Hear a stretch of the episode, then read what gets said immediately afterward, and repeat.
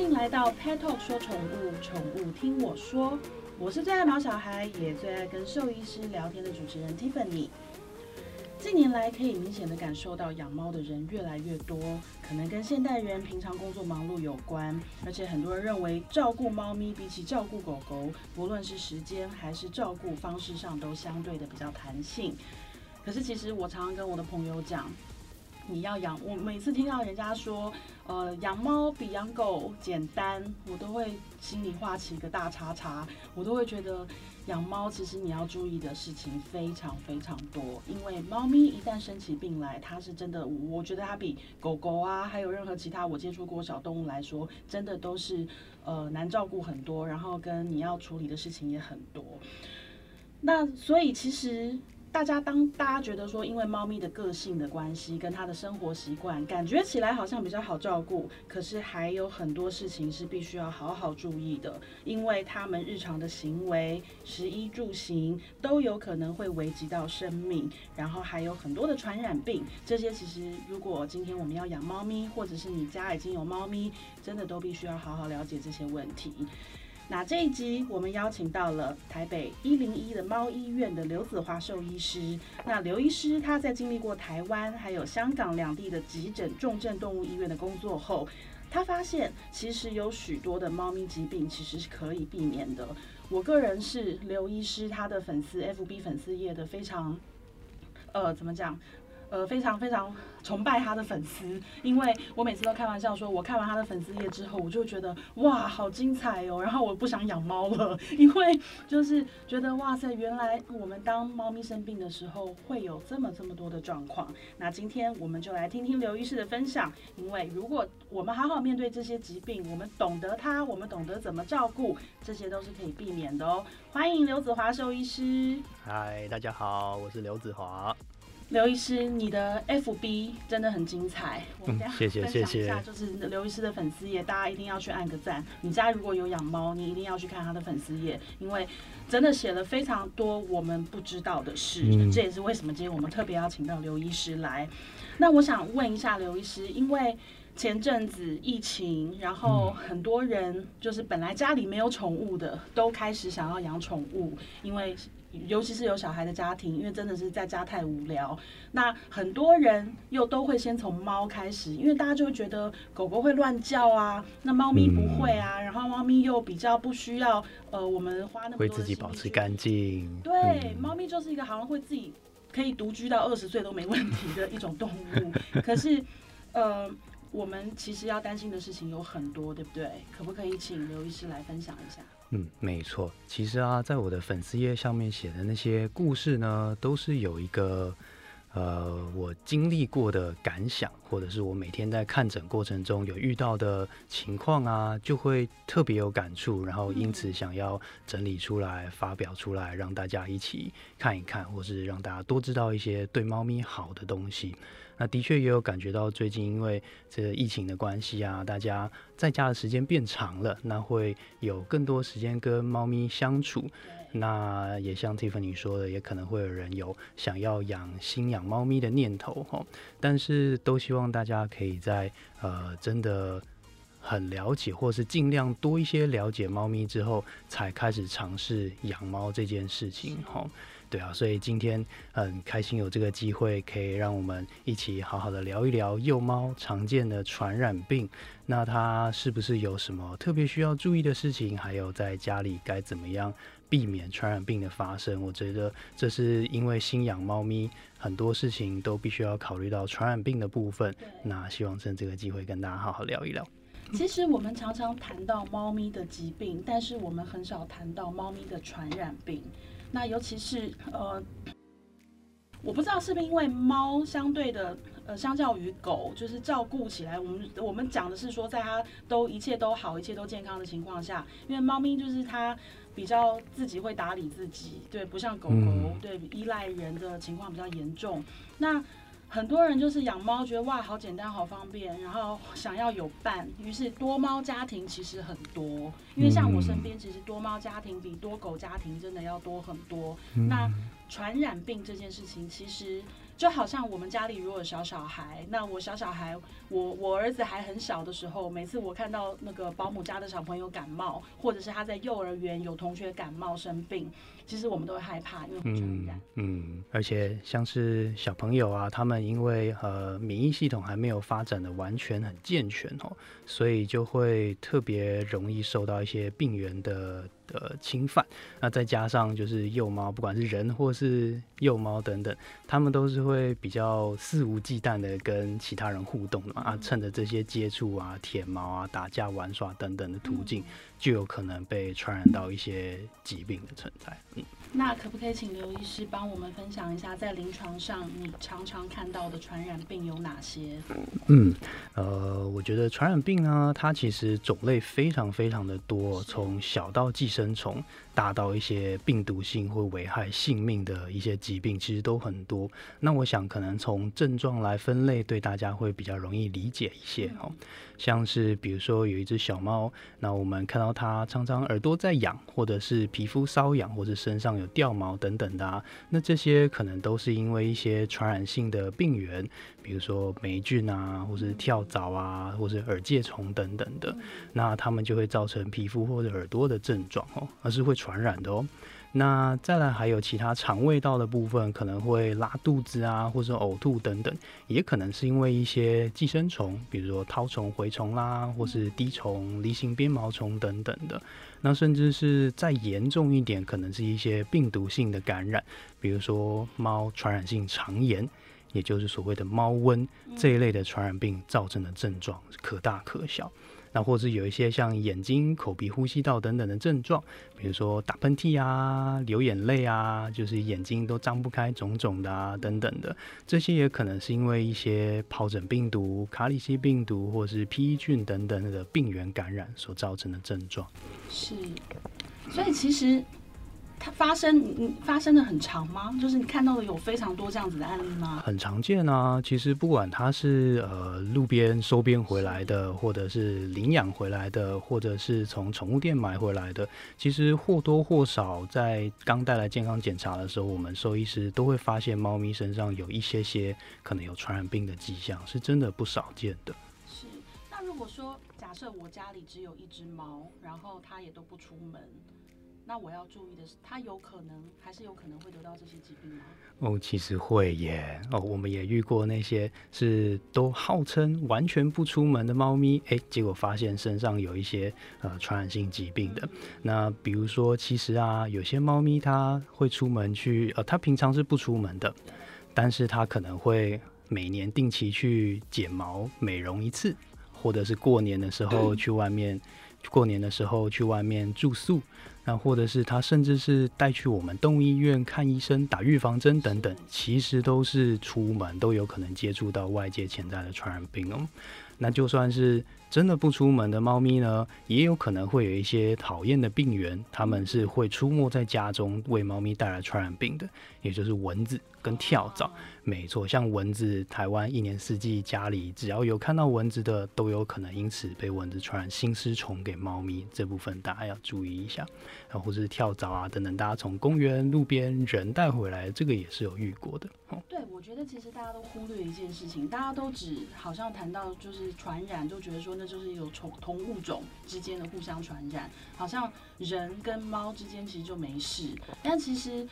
每天进进出出，然后去很多地方，然后有可能会带了很多很多的病源跟病菌回家的那个，其实是人哎。对呀，人也是一个会携带传染病的媒介哟。虽然那些传染病可能不见得影响到人类，但是就是因为这样子，人不觉得不舒服，反而悄悄的就可能把病源传染给家里的猫咪了。啊，所以你千万不要认为你家只有一只猫，而且你的猫都不出门，然后就没事了。并没有，就是对啊，或是家中有人自己有养狗，会出门去遛狗的，会去外面草地经过草丛，哎，也可能裤管就带着跳蚤一起回家了。嗯，那其实像我家有兔子，那兔子是不会出门的嘛，兔子都在家，可是我的狗会出门，所以其实也是同样的道理，对不对？没错，对，没错。时候会带了他，不知道在外面沾染到了什么。但可是可能因为他有吃除虫药，所以他在他身上没事，但他有可能会影响到家里其他动物。嗯嗯哦，然后 Tiffany 我还想到一点啊，就是之前呢也有遇过一件一一一些情况呢，是家中哎明明他家里的猫咪都好像很健康，可是某一只猫呢，突然某天就发生了一个呃。传染性疾病，也就是是白血病的情况哈。那后来想一想说，诶，这只猫咪得病的猫咪，它明明就完全不会出门啊，也不需要去美容，怎么会突然发生这个疾病呢？那后来呢，发现其实是家中有另外一只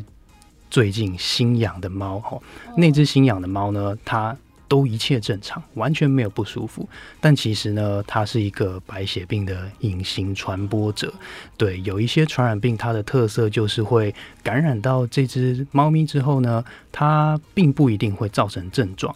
可是这只猫呢，它身体里面其实是还携带这个病毒，并且可以传染给其他猫咪的。这就是我们所谓的隐形传播者。所以它这个情况呢，就造成了我们一个会容易被呃缺乏防范的地方，也就是新养来的猫咪呢，它可能有携带一些潜在的病菌或是寄生虫等等的，那这样就悄悄的传给了家中的其他不出门的猫咪了。我觉得啊，每一个爱动物的人，然后要饲养小动物的人，我们都很容易沉浸在他们那个就是可爱，就是哇，怎么小宝贝，我爱你，嗯，好可爱，就是怎么看都可爱。我每天都这样看我家的狗，对我就觉得你怎么会那么可爱？可是我们都会忽略，就是在这个可爱跟我们好爱它的背后，其实它们也是生命。就我常常在开一个玩笑说，我的第一只狗狗它是胰脏炎走的，呃过世的。然后当时我爸非常非常伤心，然后我爸就说：“怎么可能胰脏炎？他怎么会得胰脏炎？”我就说他有胰脏啊，他就会得胰脏炎啊。我爸就说：“我没有听过狗得胰脏炎这件事情，我不接受，我不接受。”对，但是这不是你接不接受的问题，这是疾病它就是这样发生的。那所以就是在饲养动物。上面，我们其实真的有时候，我们除了很感性的那一面，觉得哇，他就是我的家人，我要好好爱他。我觉得很多现实问题，我们真的要理性看待。像譬如说我呃，为什么那么爱我？我是怎么认识刘子华医师的？其实是我先看了他的粉丝页，然后当时是因为我一直在帮我的朋友做功课，因为我的个性比较鸡婆，就是。人家要养猫跟我没关系，但是又不是我要养，但是我就会觉得，嗯，不行，你这样都不找资料，你好热心啊，热心公益的，长婆，就我就觉得，嗯，尤其是提到动物，因为毕竟我工作跟那么多兽医师在一起，我在相对的会很重视这一块，我就觉得不行，我一定要帮你做好功课，我是帮你全部都找好资料，因为我自己是养狗的人，我没有养猫，所以我反而会觉得，嗯，我不懂，那我就要来帮你 study。之后我就在网络上找找找找找，我就那当然我都先从疾病去着手，因为我就觉得没事就没事啊，没事的话你好好照顾它，你知道它的大概知道它基本习性，你该给它的给它了，不会有什么大问题。可是疾病是你发生了，你真的就要去了解，然后跟有很多时候其实是可以避免的。所以我就是在这样查资料过程中，我看到了刘医师的粉丝页，然后我真的就看完之后，我就跟我的朋友说：“你确定你还要养猫吗？” 然后就是我觉得哇，就是他们真的。因为我自己的感受是，猫没有什么表情，嗯，对，然后跟它们也不太会像狗狗那样子，好像会该啊，比较容易来说骂我，我不舒服。我们家的狗就很会演，你知道，就是动不动就是就是。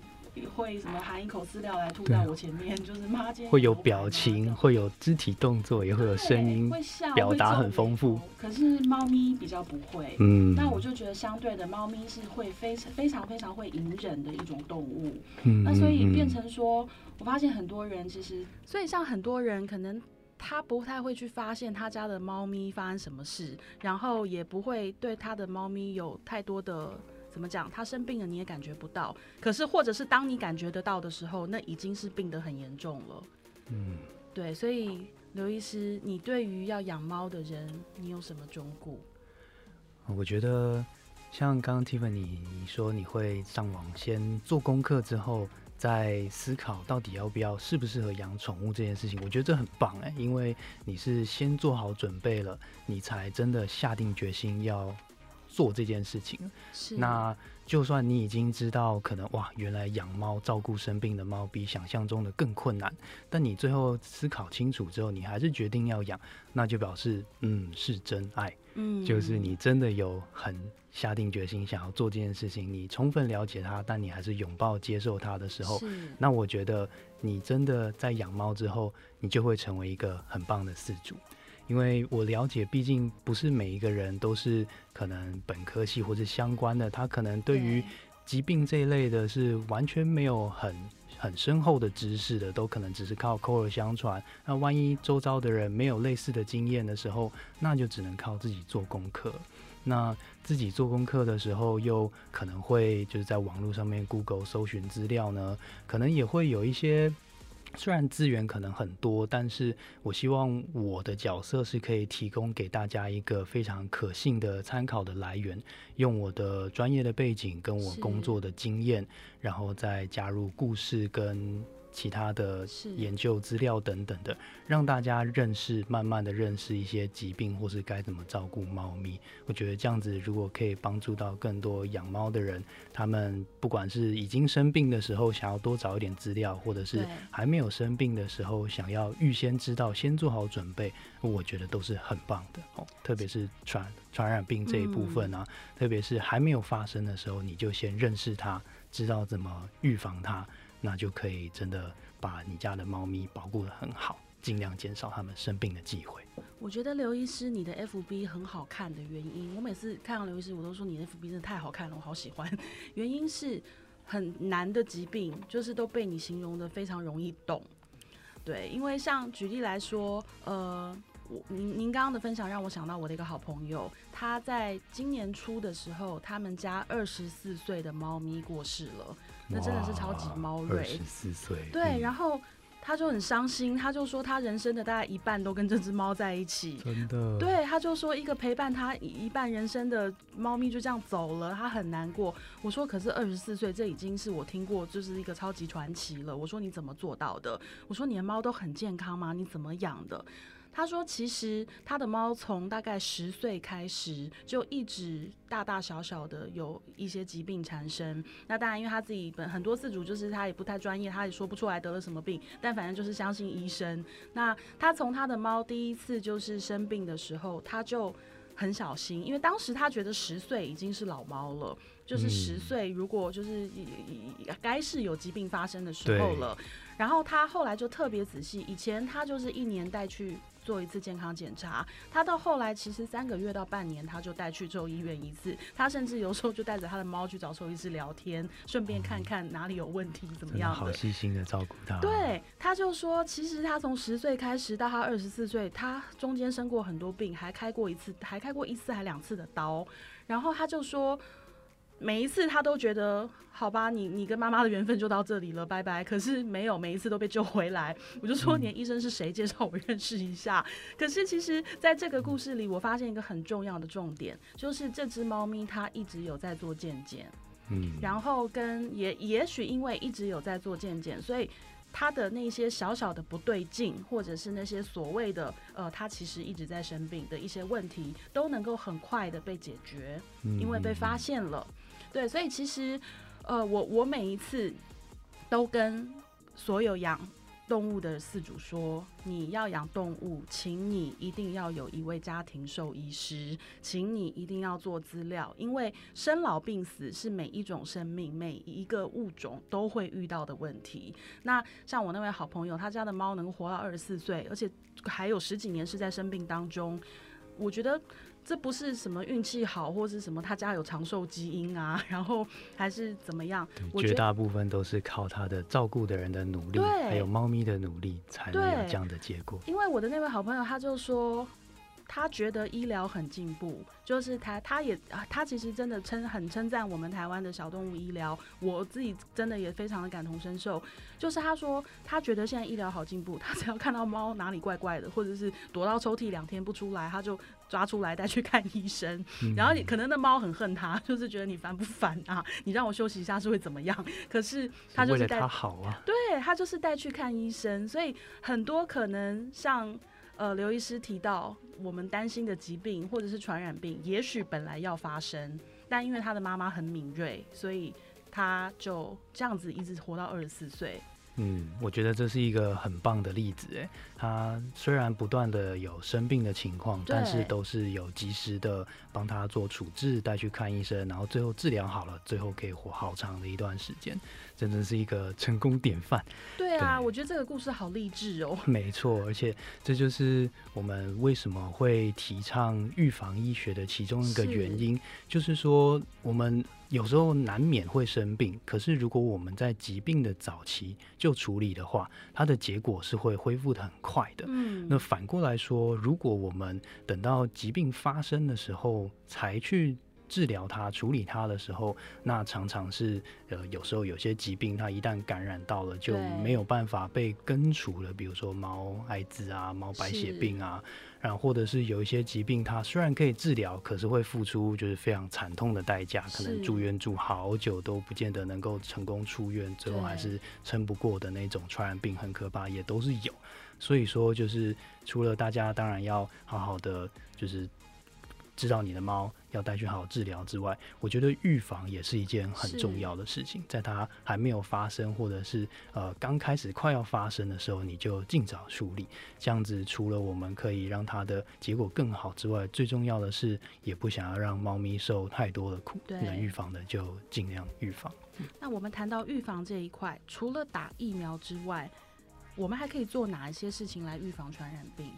嗯。呃，预防呢，其实打疫苗之外啊，我这边想跟大家特别讲解一下，在家中你们可以做一些什么事情。哦，太好了。对，就是可能比如说家里已经有猫咪，它是有传染性疾病的存在了，那不管是可能肠胃道的寄生虫啊，或者是呼吸道的病毒啊等等的，那首先呢，我们就要知道。怎么样可以确实的清除环境中的病源哈？比如说猫咪休息的床垫啊，或它吃饭的水碗啊、食物碗啊，或是猫砂盆等等的这些环境中的病源都要确实的清除。嗯，那当然除了清除环境中散布出去的病源之外啊，我们的双手有照顾猫咪的双手，其实也可能会携带这些病毒，所以也要记得我们在照顾完生病的猫咪之后呢，一定要洗手。才能再继续去呃照顾家里其他的猫咪，这是第一点。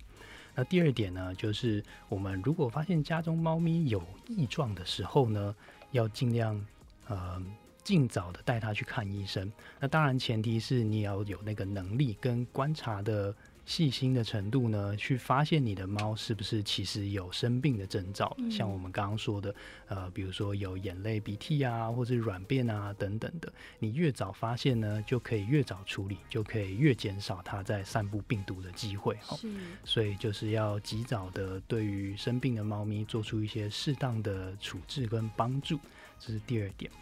那第三点呢，在家中平常呢，我们就要保护好你健康的猫咪，在它还没有生病的时候呢，你就帮它做好一些防预防的措施。除了打疫苗之外啊，还要用一些传染病的预防药，比如说驱虫药啊，或是新丝虫的预防药等等的。嗯，这些都是我们可以在家中做的事情。那最后一点呢，就是我们要减少紧迫的发生。那紧迫，像我们人也是嘛。如果在压力很大或是很紧张的时候，也是容易感冒、生病、长口疮啊等等的。猫咪也是一样，它们在紧迫的时候就会特别容易生病。那这一点，我觉得，特别是在最近可能有想要搬家、刚搬家的听众朋友，或者是家里有养新的猫咪，诶，或是家里有新养小孩的听众朋友，可能对于环境的变化，都是对猫咪来说是一个。可能潜在的紧迫，甚至是很大的紧迫的来源。那当然有时候无法避免嘛，但是我们在这段期间呢，就要尽量想办法让他们可以好好的适应，然后多观察一下，更用心的观察他们是不是可能有一些不适的情形、疾病的产生的状况哦。其实刘医师讲到紧迫，我前一阵子认识好多紧迫的猫，对，为什么呢？因为疫情，然后大家都在家上班，哦对，在家上课。我觉得猫咪是一种非常有趣的动物，因为像我姐姐，我我们家完全不同的是，我是养我是养狗的人，我姐姐是养猫的，然后好几只猫。然后我每次到他家，我都很喜欢去，就是追着他的猫玩。他的猫应该很讨厌我，因为我把他的猫当狗。我每次到我姐家，然后因为我很少看到就是猫咪，然后他的猫又很热情，都会出来打招呼，所以我就你知道把它当成狗，我就很开心，就会开始啊你过来，咪咪你过来啊，大那个大白你过来，然后我就会一直追他们。我姐就每次都骂我，她说你不要这样子吓我的猫好不好？她就说每次你走，我的猫都要躲起来两天，都要生气。她说。因为你太烦了，对。那前阵子我说为什么我遇到很多就是紧迫的猫，就是因为大家都在家，然后那个时间长到他们已经没有办法接受了，对不对？对，跟他们之前在家里习惯有独处的时间，哎，怎么现在变成有客人一天到晚有客人上门，他们也是会受不了。他可能觉得你在干嘛？你不去上班，你让我怎么休息？然后。我认认识一只真的就是很严重的猫，就是它已经紧迫到什么程度？紧迫到它真的要去住院治疗。因为怎么发生的呢？因为它跟它的他们家还有小孩，那你知道有一个小孩在家两个月，那对猫咪来说，那真的是一个心理生理都巨大的威胁。然后。他妈妈也在家两个月，然后到后来他们发现，就是这只猫不对劲，是因为它已经不吃不喝，然后从一开始躲抽屉、躲柜子，然后他们每天都在找它，因为它每天都躲起来。那其实我觉得他心里的 OS 应该就是：我求求你们出去，你们 leave me alone，对，就是让我一个人吧。然后可是就一直没有，而且后来还变本加厉的是，后来疫情就是比较趋缓了，嗯那个小朋友的同学开始来家里玩了，因为放暑假，我觉得。那只猫已经厌世了吧？哇！对，所以他后来就是因为他妈妈很担心，就是他不吃不喝，然后跟他开始血尿。嗯，对，然后后来就送去医院，然后因为他就是有脱有一点脱水，所以后来又去打点滴，反正就住在医院住了好几天。然后其实。后来医生说他的压力太大了，嗯，对，他说其实这一切都是紧迫造成的。紧迫是真的会生病的哦，不管是一般的疾病、泌尿道的疾病，或者是传染病的潜伏复发，或是被传染，都是有可能有紧迫造成的影响。嗯，所以我们今天跟大家聊了这么多，那我还是要提醒大家。养动物绝对是好事，我举双手赞成，因为我自己也是一个非常喜欢小动物的人。我们家也养了好多，那可是有一个很重要的事情，就是请你先好好了解它，因为每一种物种它都有不同的特性、习惯，然后跟需要，然后这跟我们真的。我们无法想象的，真的很多事情必须要让专业的来，所以我还是要再回回提醒大家一下，刚刚我讲的那个二十四岁的成功案例，二十四岁的老猫，他其实四主做了一件事情，就是呃关注他，然后带他看医生，带他去检查。那很多本来可能要发生的事情，因为他很敏锐的去观察照顾，所以。就变成没问题了。那我也鼓励大家，呃，不要担心，因为。任何物种都会生病，只要是生命都会生病。但是我们尽可能的，现在资讯这么丰富，像刘子华兽医师他的 FB 就超多资讯的。那我们 Pet Talk 也一直以来都有做非常多的知识文，然后跟非常多的呃教育的文章、疾病的文章。其实大家都可以去找到很多很好的资料。然后最重要的还是一点，就是你一定要有一位家庭兽医师。尤其是我们刚刚讲到，猫咪相较于其他公动物，它还有一个问题就是它容易紧张。那一旦紧张，就会出现很多你想象不到的症状跟疾病。那我们是真的要付出更多更多的关心。那呃，刘子华兽医师，你的 FB 叫什么名字？粉丝页？我的粉丝专业名称叫做兽医师刘子华的猫与生活，里面有我写的实用或是有趣的猫咪小知识，欢迎大家去追踪。对，大家一定要去看，尤其你家有养猫，真的一定要看。那同时，呃，刘医师他也在一零一猫医院看诊，那大家可以去看一下他看诊时间。如果你有各种问题想要咨询，然后或是想要呃了解更多，想要听听看那个二十四岁的猫是怎么活到二十四岁的，都欢迎。去找刘子华兽医师。另外，我想请刘医师针对要养猫，尤其是养幼猫的一些新手饲主，你会有什么建议吗？有一些提醒大家要注意的地方。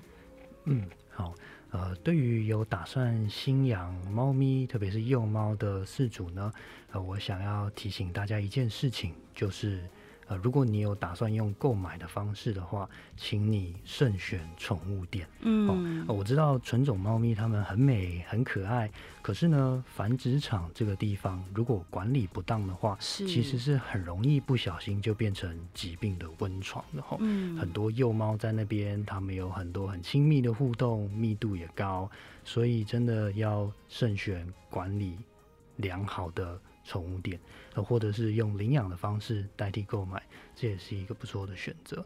嗯，然后还有一点啊，就是当大家要带新的猫咪回家的时候，不管你是在领养的那边收容所，或者在宠物店呢，你要稍微会去知道怎么样判断这只猫咪是不是健康的。这个很重要哎。嗯，对。那其实大原则呢，就是你可以从外观着手，看看这只猫咪是不是干净。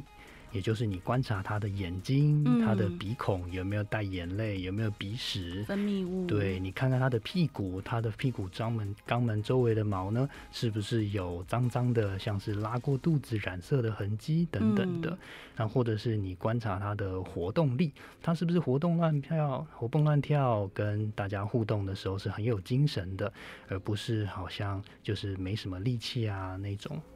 所以真的要要稍微用心观察一下你选的猫咪，然后再把它带回家。那其实不管你的呃猫咪或你的小动物是领养的还是你要购买，那我都会建议就是我们好好记得刚刚刘医师跟我们分享怎么去观察初步的观察他们的目前健康状态的一个方式。当然最重要的还是当你把你们家的小朋友接回家之后，请一定要带去看兽医师，然后做健检，然后跟甚至把该打的疫苗，把我们该做的预防，我们能做的我们都做好做满。这也是让你有一个健康的小朋友的一个很重要的事情。今天我们就到这边，谢谢大家。我是 Pet Talk 的 Tiffany，